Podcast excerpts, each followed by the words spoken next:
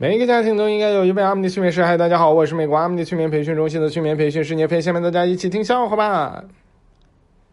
老师跟小明说：“小明，你的同桌丽丽每次上课都睡觉，你提醒她一下。”小明说：“知道了。”后来啊，第二天上课的时候，小明跟他同桌丽丽说：“丽丽，你该睡觉了，老师怕你忘了，让我提醒你呢。”小明喜欢点外卖，每次啊总从同一家这个餐厅里边订外卖。他妈知道了这件事儿之后，就觉得呀这样不健康，应该也吃吃别人家的菜。于是啊，小明就非常听话，也吃别人家的菜。后来呀，过了几天之后，人家都来告他来了，不许吃我家菜。我们又不是饭店，你来我们家吃干啥？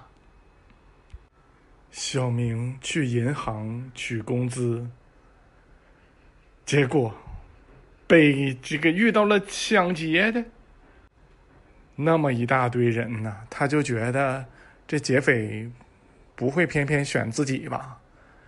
毕竟自己这兜里边也没多少钱，所以才来取钱嘛。毕竟卡里边还有两百块呢。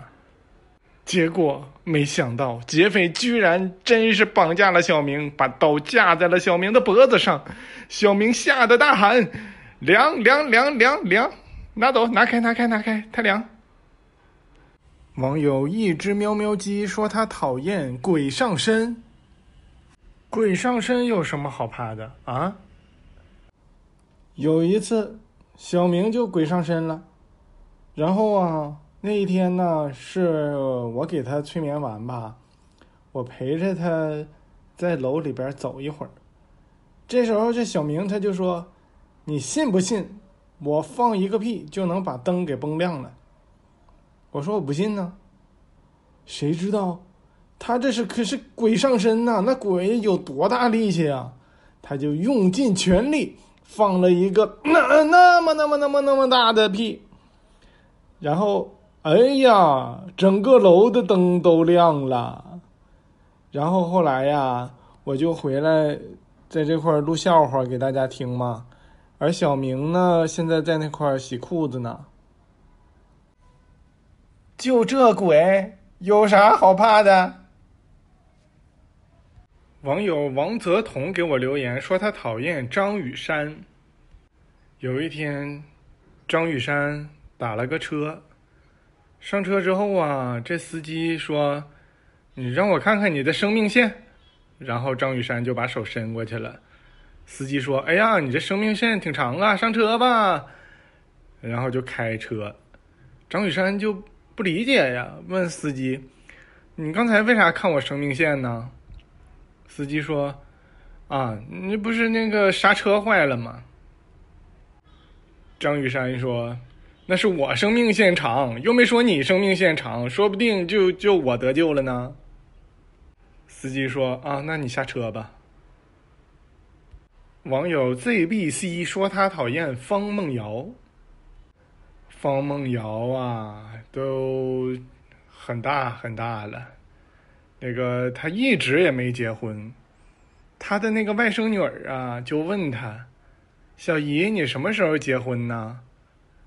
方梦瑶说：“早着呢，那还不一定多少年呢。”他外甥女儿说：“哎呀，快愁死我了！你再不结婚，我这花童都变成伴娘了。”网友我是催眠师粉丝说他讨厌超人。小明这个人吧，他总是考试的时候抄人家的。超人从小就。不开心，他总是把不开心写在脸上。长大了之后，他不开心的事儿越来越多，越来越多，他就跟小明抱怨：“我这我这不开心的事儿这么多，我现在我脸都写不下呀。”小明说：“你不是超人吗？你那个脸也超级大，你看你能写下？你再多点烦恼，你都能写下。”超人跟小明说：“你信不信我削死你？”小明说：“我不信，你如果削死我，你就是削人。”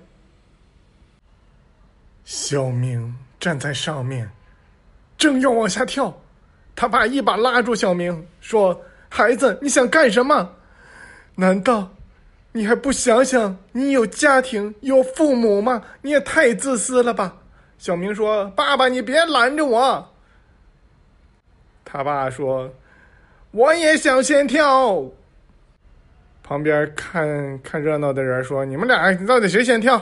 后边还排队跳蹦极呢。”学校领学校领导问小明：“小明，你说说，你想要咱们学校的这个校服设计成什么样的呢？”小明说：“就海尔兄弟那样的吧，男生女生都是那样的。”